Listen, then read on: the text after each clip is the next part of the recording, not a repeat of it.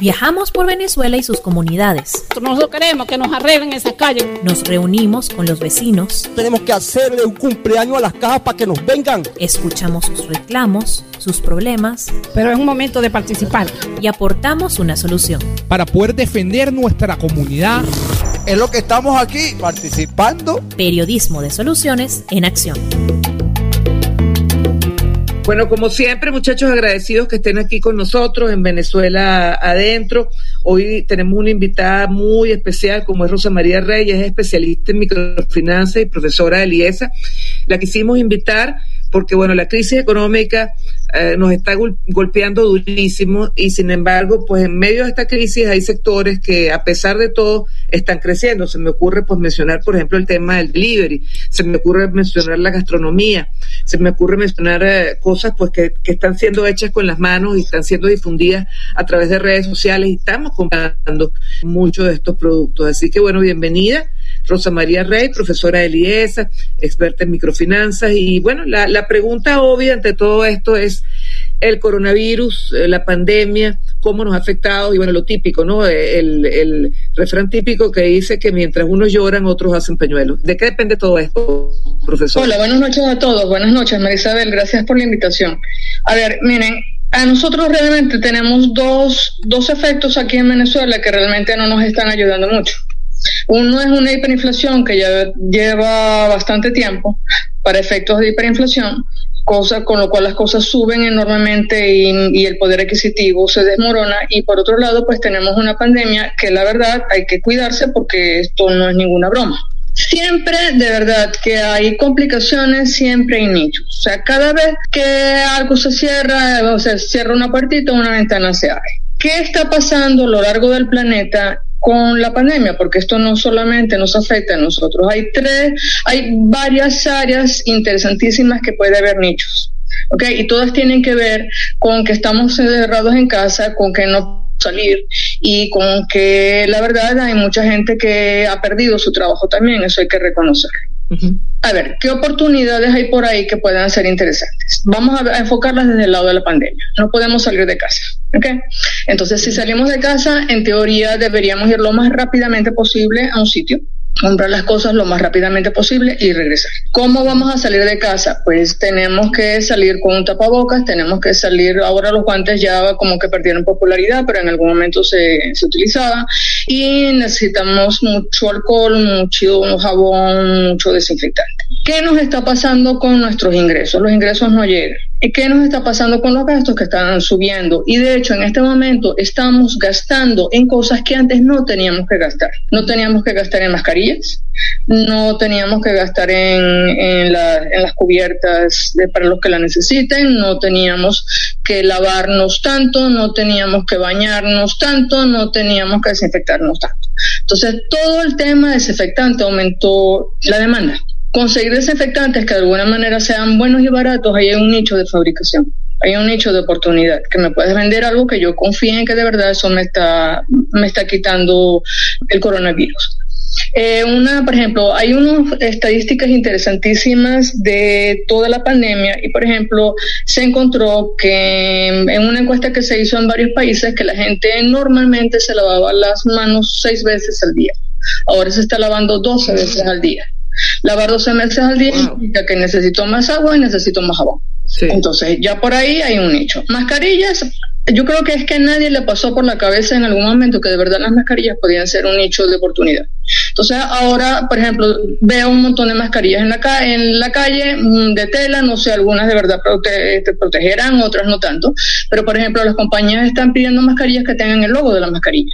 Como anécdota, nosotros tuvimos aquí un taller de cómo hacer mascarillas. Bueno, entonces, por ejemplo, yo que voy muy frecuentemente a la alcaldía de Baruta, pues todos los que están en la alcaldía de Baruta tienen su mascarilla con el loguito de la hojita verde, que es el logo de Baruta. Este, los supermercados, probablemente las cadenas grandes también quieren que su gente tenga una mascarilla con el logo de la compañía. Entonces ya ahí tienes un nicho, un nicho de oportunidad, ya para bordar o para pintar o para lo que quieras poner. Entonces, lo que hay que andar es con los ojitos abiertos. O sea, ¿qué cosas está necesitando la gente? ¿Qué otro nicho hay ahí interesante? Aunque no lo crean, esto es en este momento el sueño de los consumidores. en alimentos. ¿Por qué razón? Bueno, porque yo no quiero ir a cuatro sitios diferentes buscando precios porque no quiero estar con tanta gente. Entonces tampoco hay, este, dependiendo de la zona del país donde estén, la gasolina falta frecuentemente o más frecuentemente o menos frecuentemente, pero falta. Entonces, ¿qué voy a hacer? No debería subirme a un autobús con frecuencia, no tengo gasolina para ir a otros lados lejos. Y entonces en este momento todo el que me pueda vender algo cerca de mi casa, yo lo voy a comprar a ellos. Entonces, por ejemplo, en España en este momento hay un gran boom de lo que le llaman los productos locales. Entonces, ¿qué te están diciendo? Mira, en vez de consumir endivias que vienen de Rusia, trata de consumir las alcachofas que este, eh, producimos aquí en la finquita de al lado. Entonces, todos los productos alimenticios de materia prima que me puedas vender cerca de mi zona, te lo voy a agradecer y te lo voy a comprar. Yo no voy a ir lejos, yo lo voy a comprar a la gente que está por aquí. Entonces, ahí hay un nichito interesante de venderme cosas cerca. ¿Qué más eh, cosas importantes eh, tenemos ahora? Que todo el que sea pequeñito, en algún momento el pequeñito tenía que o lanzar la voz o publicar en un periódico, o publicar en televisión y no daba para eso. Pero Instagram se ha vuelto en la revista de ventas más importante que tenemos en este país y todo el mundo tiene una hojita de Instagram. Entonces, ¿por qué decía que es el sueño de los consumidores? A ver, yo en este momento estoy en una zona que es residencial y mixta. Estoy viviendo en una zona residencial y mixta. Entonces, mixta era que los que tenían casas en este momento le están alquilando porque las casas salen muy costosas mantenerlas. Entonces, están alquilando y tengo un montón, yo creo que tengo cerca de mi casa, en 500 metros debo tener como 10 proveedores de vegetales. Entonces yo no tengo que salir de casa, yo todo lo que tengo simple y llanamente es meterme en Instagram y ver cuánto está vendiendo cada uno de ellos la feria. Y entonces puedo saber que este tiene los tomates más baratos y que el otro me está vendiendo los huevos más baratos y, mejor. Y no tengo que salir de mi casa. Y se lo voy a comprar a los que estén cerca. Entonces, ¿qué otra cosa interesante? Tengo cerca aquí también alguien que está vendiendo verduras. De nuevo, cuando tengo 10 o 15 proveedores de verduras, estos que empezaron hace un tiempo atrás, pues la verdad que no los conocen tanto. ¿Qué hicieron ellos? Tienen un delivery, pero entonces ellos tienen un Instagram y tienen un WhatsApp entonces yo ellos me envían todos los días qué es lo que tienen este día en verduras, qué precio tiene cada una. Entonces yo les hago un pedido por WhatsApp, ellos me lo envasan en bolsas y una o me envían un delivery o dos yo voy caminando y no tengo que pasar tiempo ahí, yo no tengo que coger nada y ellos me están dando calidad. ¿Por qué me están dando calidad? Porque ellos saben que yo voy a seguir comprando si ellos envían cosas buenas. Entonces, ¿qué nos pasaba con el delivery antes? Que uno pensaba que la compañía o la tienda le iba a vender a uno cosas podridas. No, en este momento, si quieres que te compre a ti por delivery, te lo pague, tú me tienes que enviar lo mejor que tienes. Esa es la manera de conseguir la lealtad de los consumidores. Entonces, esta gente que es chiquitita y que empezó hace poco, en este momento está teniendo mucha más clientela que los grandes, porque de alguna manera me están dando lo que yo les estoy pidiendo. ¿Cómo orientar o cómo eh, descubrir esos nichos de mercado, profesora? abriendo los ojitos, viendo qué la gente puede necesitar. A ver, voy, doy varios tips. Eh, la gente no está yendo a restaurantes porque mm, la pandemia y todo eso. Entonces, está cocinando en casa. Si está cocinando en casa, necesita productos frescos. Entonces, ahí todo lo que me puedas este, este, mm, vender de cosas que yo pueda cocinar en casa, bien. Miren, hay una encuesta, hay un, artículo de unos investigadores italianos el año pasado que hicieron una cosa muy curiosa. Hay una página web que se llama All Recipes, todas las recetas, allrecipes.com. Y ellos sacaron una estadística. Ellos hicieron una estadística de en qué líneas de esa página web la gente se metía para buscar recetas. ¿Qué encontraron? Que la gente se metía, o sea, todo lo que eran panquecas, pan, torta, pasta, cosas que se pudieran hacer en casa, tenían muchísima demanda. Eso significaba que la gente estaba viendo cómo cocinar esas cosas. ¿Qué tienen en común pasta, pasteles, pan, eh, dulces? ¿Qué tienen carbohidratos? Y cuando la gente se deprime necesita carbohidratos la gente lo que estaba buscando era recetas de eso. Entonces, en este momento, por ejemplo, puedes tener un nicho de negocios que me abastezcas a mí, pero puedes tener otro nicho de negocios donde me enseñes a cocinar. Entonces, dime por favor cómo puedo cocinar algo que salga barato y que utilice. Por ejemplo, una que me digas en Instagram o eso, si quieres vender, por ejemplo, qué productos están en temporada. Hasta hace dos días los tomates estaban en temporada. Si me enseñas a hacer pasata de tomate, te lo voy a agradecer muchísimo. Ahora las papas están caras, entonces dime por favor, si no es papas, ¿qué otra cosa puedo cocinar que me salga más barata? Con otras cosas que a lo mejor yo nunca he usado, pero que eso puede ser útil. O preparar esas recetas y venderlas. Preparar esas recetas. Claro, es que puedes hacer un curso de cocina, un curso de cocina barato. O sea, un curso, es más, podrías vender recetas todos los días. Dime cómo cocinar, dime cómo envasar, dime cómo fermentar, dime cómo hago para aprovechar la temporada de cosas que están baratas y eso me puede durar tiempo. Eso lo hacen los europeos, todos los que están en países de cuatro estaciones lo saben hacer. Nosotros, cuando teníamos poder adquisitivo, voy al supermercado y yo no voy a hacer pasta de tomate porque la tengo en el supermercado y la puedo cocinar, pero en este momento, si la pasta de tomate me sale muy, muy cara, pues a lo mejor una, o si me vendes una pasta artesanal más barata, te la voy a comprar. Y la otra cosa es que si me dices cómo hacerla, también lo voy a comprar si yo te voy a, comprar y tú estás cerca de mi casa, no me tienes que envasar para que eso me dure un año. Lo mejor simplemente yo me la voy a consumir en la semana. Por ejemplo, ¿qué sale muy costoso en todo lo que sea envasado? El frasco. Si tú me llevas el frasco, yo te lo puedo reponer y simplemente te ahorras el frasco. Y simplemente yo todo lo que te vendo es el relleno. Bueno, son, son puntos a tenerlo en cuenta. Fíjense que hay una, una tendencia también, esto de los cursos me llama la atención, porque otra de las cosas que está pasando en pandemia es, por ejemplo, que la gente está teniendo un poquito más de tiempo para prepararse. Entonces, tal vez esto, preparar, y esto es un tema que a lo mejor amigos tenemos que buscar también en lo particular. Yo, yo necesito formarme en eso, pero es que es un mundo maravilloso, que es el mundo de, de la educación en línea y hay plataformas incluso gratuitas ideales, que uno monta sus cursos allí y luego los vendes, ¿no? Este tipo de cosas, o también, por ejemplo, dar clases y ser, eh, ayudar en el homeschooling, en, en las tareas en casa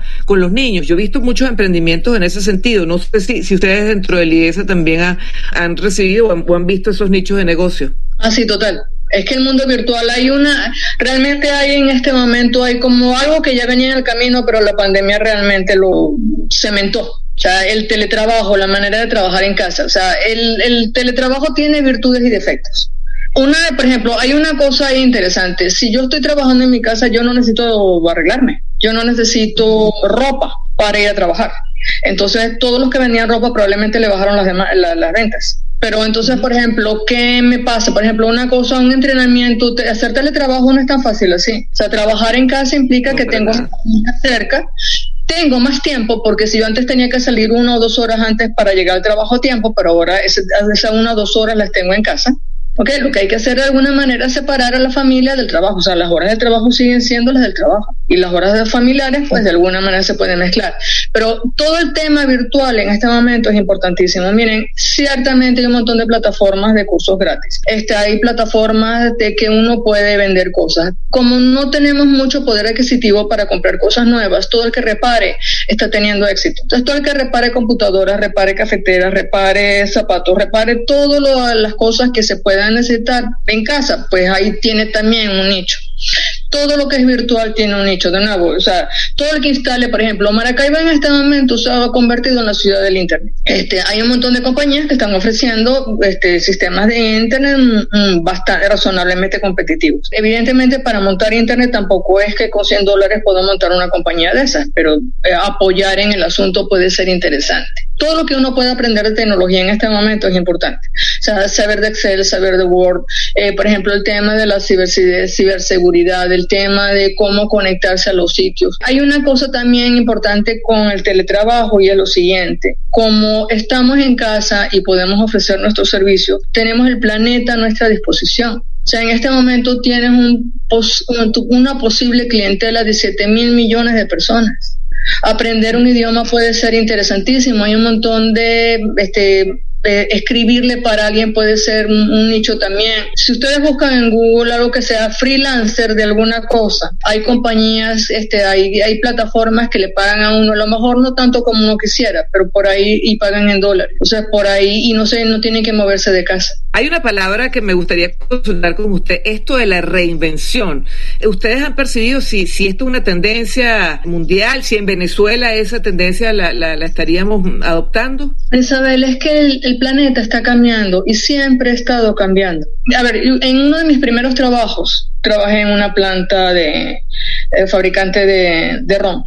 Y me acuerdo que los mecánicos eran mecánicos y los electricistas eran electricistas. Y el mecánico no sabía electricidad y el electricista no sabía de mecánica. Entonces, en algún momento alguien que veía más allá que yo me dijo, es que ellos lo que no están viendo es que el día que no necesiten mecánicos, este se va a quedar sin trabajo, pero a lo mejor se necesita un electricista y si supiera de las dos cosas, él seguiría teniendo trabajo. Entonces, el mundo siempre está cambiando. Yo lo que sugiero es, por ejemplo, en el tema de, de Internet y de virtualidad, Google es la mejor enciclopedia que puede haber de cualquier cosa. Miren, ahí un, les cuento, a ver, desde, les confieso, a mí me gusta mucho el cine, porque yo toda la vida he dado clases y para mí dar clases es una obra de teatro.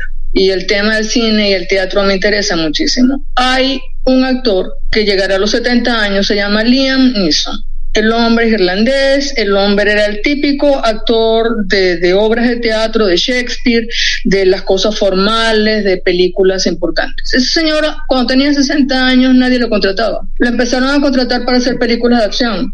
El hombre se ha hecho rico en 10 años. En Biel dice que él nunca pensó que le iba a terminar haciendo películas de acción. Este es el de la búsqueda implacable, que le termina secuestrando siempre a un hijo, a la esposa, todo eso. Bueno, él era sí. un, un, actor, sí, sí. un actor de teatro formal. Entonces, eso es reinvertirse. Este, eso no es tan fácil así. O sea, reinventarse no es tan fácil, lo confieso. El, asunto está en, en qué es bueno uno. O sea, por ejemplo, este, por ejemplo, yo podría decir, mira, sabes que este, a mí me gusta muchísimo el cine. Y me gusta tan profundamente el cine que a lo mejor yo podría ganar dinero siendo crítico de cine. De paso, ya no tengo que ir al cine porque seguramente en una plataforma cualquiera va a ver las películas que quiero ver. A lo mejor hay alguien en una compañía que está buscando críticos de cine y me paga algo por eso. Entonces, empecemos por qué Yo te voy gusta a dar un dato, un dato. A ver. ¿Qué te gusta hacer? Y muéstralo, y muéstralo. Eh, eh, le, les doy un dato que me está pasando ahorita. Este, como usted dice, Instagram se ha vuelto pues en una, en una cartelera no solamente de ventas, sino también de, de mostrar lo que es capaz de hacer, de, de, de su contenido. Yo estoy ahorita uh, trabajando para Unión Radio, para Mundo UR, que es la página web de, de Unión Radio, y se va a contratar a una muchacha que está haciendo unas recetas eh, saludables, la monta su contenido allí y la conseguimos por Instagram. Nos encantó el contenido y la, la idea es, es, es contratar y así se ha contactado buena parte de, de los nuevos talentos que estamos mm, teniendo en la página a través de su exposición en, en redes sociales. Allí hay una oportunidad. Tal cual. Por ejemplo, otra también que es interesante es que si no podemos salir de casa, yo la verdad cada vez que veo a alguien en Zoom lo veo gordito. Y lo veo gordito, no creo que es porque esté comiendo mucho, sino porque no se está moviendo. Y como hay que estar sanito, una preocupación que tiene todo el mundo en este momento es cómo estar sanito. Entonces, cómo hacer ejercicio en casa, cómo mantenerse sano, cómo comer más sano, cómo, cómo no estar tan gordito, estar gordito de pura um, carbohidrato y no gordito de otra cosa. Entonces, todo lo que sean redes, todo lo que sea un tema de todo lo que sea un tema de salud, eso es importante. Todos estamos llenos en los grupos de WhatsApp de recomendaciones, unas mejores y otras peores, de qué hay que tomar para no contagiarse. Entonces, alguien que sea creíble y que le dé recetas que de verdad no puedan ser este, cuestionadas, pues la verdad por ahí puede tener un nicho también.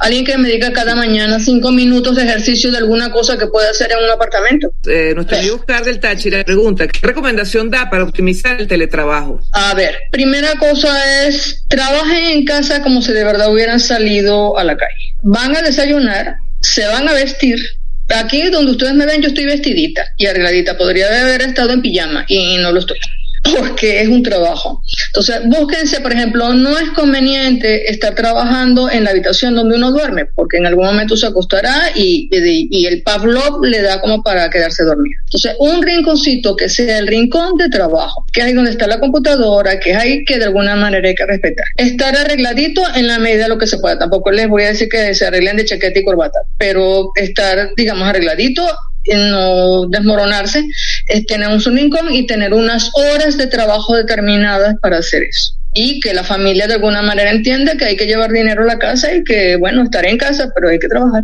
Bueno, mucha gente dice que el teletrabajo ha variado los horarios de trabajo, pues mucha gente ahora, por ejemplo, quienes somos, quienes tenemos familia y atendemos a la familia, a lo mejor, eh, sobre todo con niños pequeños, a lo mejor dedicas el día, no sé, no sé qué tan válido será esto, pues ocuparte de, de la tarea del colegio de tus hijos y después dedicas el trabajo horas que antes. Esto del teletrabajo también ha hecho que mucha gente le cueste despegarse de, de una computadora. Es cierto, por eso sugiero que tengan unos horarios determinados por ustedes. Hay algo que tiene de virtud de teletrabajo y eso ya lleva tiempo, es que si no atiendes público realmente da lo mismo que lo, algo lo hagas a lo mejor a las 8 de la mañana que a medianoche. Entonces, a lo mejor uno puede aprovechar unas horas en las que está más activo y que puede hacer las cosas mejor. Pero yo sugiero que tengan unos horarios. O sea, de alguna manera eso tiene que estar bien delimitado. El problema de tener los niños en casa o estudiantes en casa es que a lo mejor hay una sola computadora y hay que compartirla. Y la verdad que los niños también van a pedir también necesitan sus recursos. Ahí la verdad sé de compañías que están trabajando con teletrabajo y les dan a los trabajadores en su casa, le dan los equipos, porque si no, no puedo trabajar. O sea, te estoy ahorrando espacio en una oficina, ya por ejemplo las compañías, si el teletrabajo sigue, no necesitas los espacios que tenías antes, pero de alguna manera yo antes iba a la compañía, iba a trabajar y yo tenía una computadora y tenía mi escritorio. Ahora si estoy en casa, la computadora es mía. Entonces, de alguna manera me tienen que ayudar con el tema de que yo no tengo recursos. Entonces, ahí sí hay como, como un cambio, que puede haber un cambio si las compañías deciden. O sea, el cambio, las compañías tienen que decidir en este momento si realmente el teletrabajo va a seguir después de la pandemia o no, o simplemente esto es un tema temporal. De lo que yo he oído hasta que el planeta esté vacunado más o menos vacunado, pasarán cinco años. O sea que de alguna manera esperemos que este tema de, la, de, lo que estamos haciendo ahora, pues probablemente dure cinco años más. Esto llegó para quedarse. Cuando digo esto, digo el teletrabajo, profesora. Nadie lo sabe, Marisabel. Es que el punto está es que nadie sabe exactamente qué es lo que va a terminar ocurriendo. Mira, yo que soy de verdad una gran creyente de la virtualidad y me encantan las clases virtuales, pues nada, yo tengo estudiantes que aman la virtualidad con todo su placer y hay otros estudiantes que me quieren ver la carita en presencia. Entonces, eso, todo eso dependerá de realmente lo que termina ocurriendo. Por ejemplo, virtualidad no puede ocurrir cuando me tienes que enviar una caja de algo. O sea, si yo te pido a ti que me vendas una caja de jabón, la caja en algún lado tiene que estar.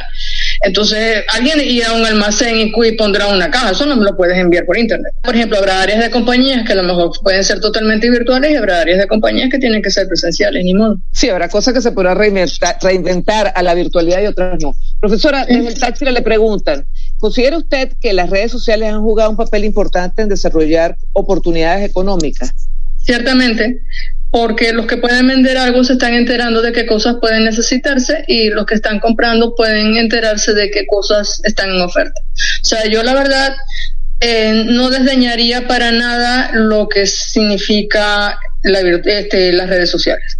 Ahí hay, sin mencionar nombres para nada, hay una farmacia por ahí que empezó hace tres años, que competía, una farmacia chiquitita en un sitio no muy bonito y empezó a competir con las cadenas de farmacias y, y Twitter lo tiene... Eh, empezó chiquitita y con un delivery y a ver por dónde va ahora. Entonces, no desdeñen en las redes sociales. No, para nada. De hecho, aquí eh, hemos dado varios talleres al respecto porque pensamos que hay una oportunidad allí para, bueno, para, para dar a conocer nuestros emprendimientos, ¿no? Este, le pregunta si ese, esto lo pregunta Juan, usted dice que le gustan las clases virtuales, pero ¿cómo se hacen, por ejemplo, los que estudian medicina? Bueno, me imagino que hay, que hay límites, ¿no? También, como hay límites para los negocios en la virtualidad, hay límites también para los aprendizajes. Es que ciertamente, sí, si de verdad tienes que diseccionar un cadáver, la verdad es que creo que no hay mucha virtualidad ahí. Pero lo que pasa es que lo que puede haber son regímenes mixtos. O sea, el punto está, por ejemplo, como medicina realmente hay unas áreas que no pueden ser virtuales, las escuelas de medicina en Venezuela están paradas. Entonces, ¿quiénes han ido avanzando? Han ido avanzando los que podían resolver en este momento. Ya para finalizar, pues me gustaría una conclusión. Si hay algunos aquí que quieran emprender, ¿qué recomendaciones finales pudiéramos dar, profesora? A ver, yo lo que recomiendo de verdad es más allá de dar áreas en particular, los ojitos abiertos. Métete en Internet, métete en Instagram, métete en, Twitter. ¿Qué están haciendo los demás? ¿Qué está haciendo la gente que está a tu alrededor?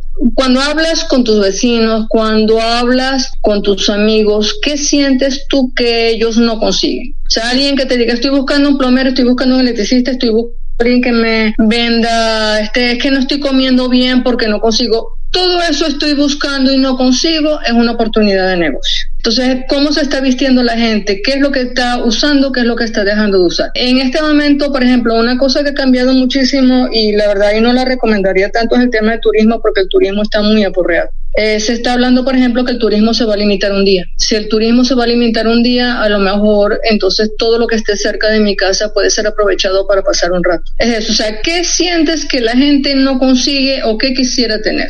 Hay, hay oportunidades, eso, eso es todo lo que puedo recomendar. Y, una vez que veas una oportunidad, ¿qué hacer? A ver, yo hay una cosa que yo recomiendo a los emprendedores. La primera cosa es no empiecen comprando grandes cosas, empiecen en su casa. O sea, hay un algo que se llama capital de trabajo. Lo que mantiene un negocio a futuro es inventario, cómo cobro, cómo pago y cuánto dinero tengo. No empiecen a comprar grandes cosas. Lo que puedan alquilar, alquilen. O sea, porque el dinero muchas veces se va comprando un local o alquilando un local o comprando cosas grandes que no necesitan. Empiecen chiquititos, empiecen a probar.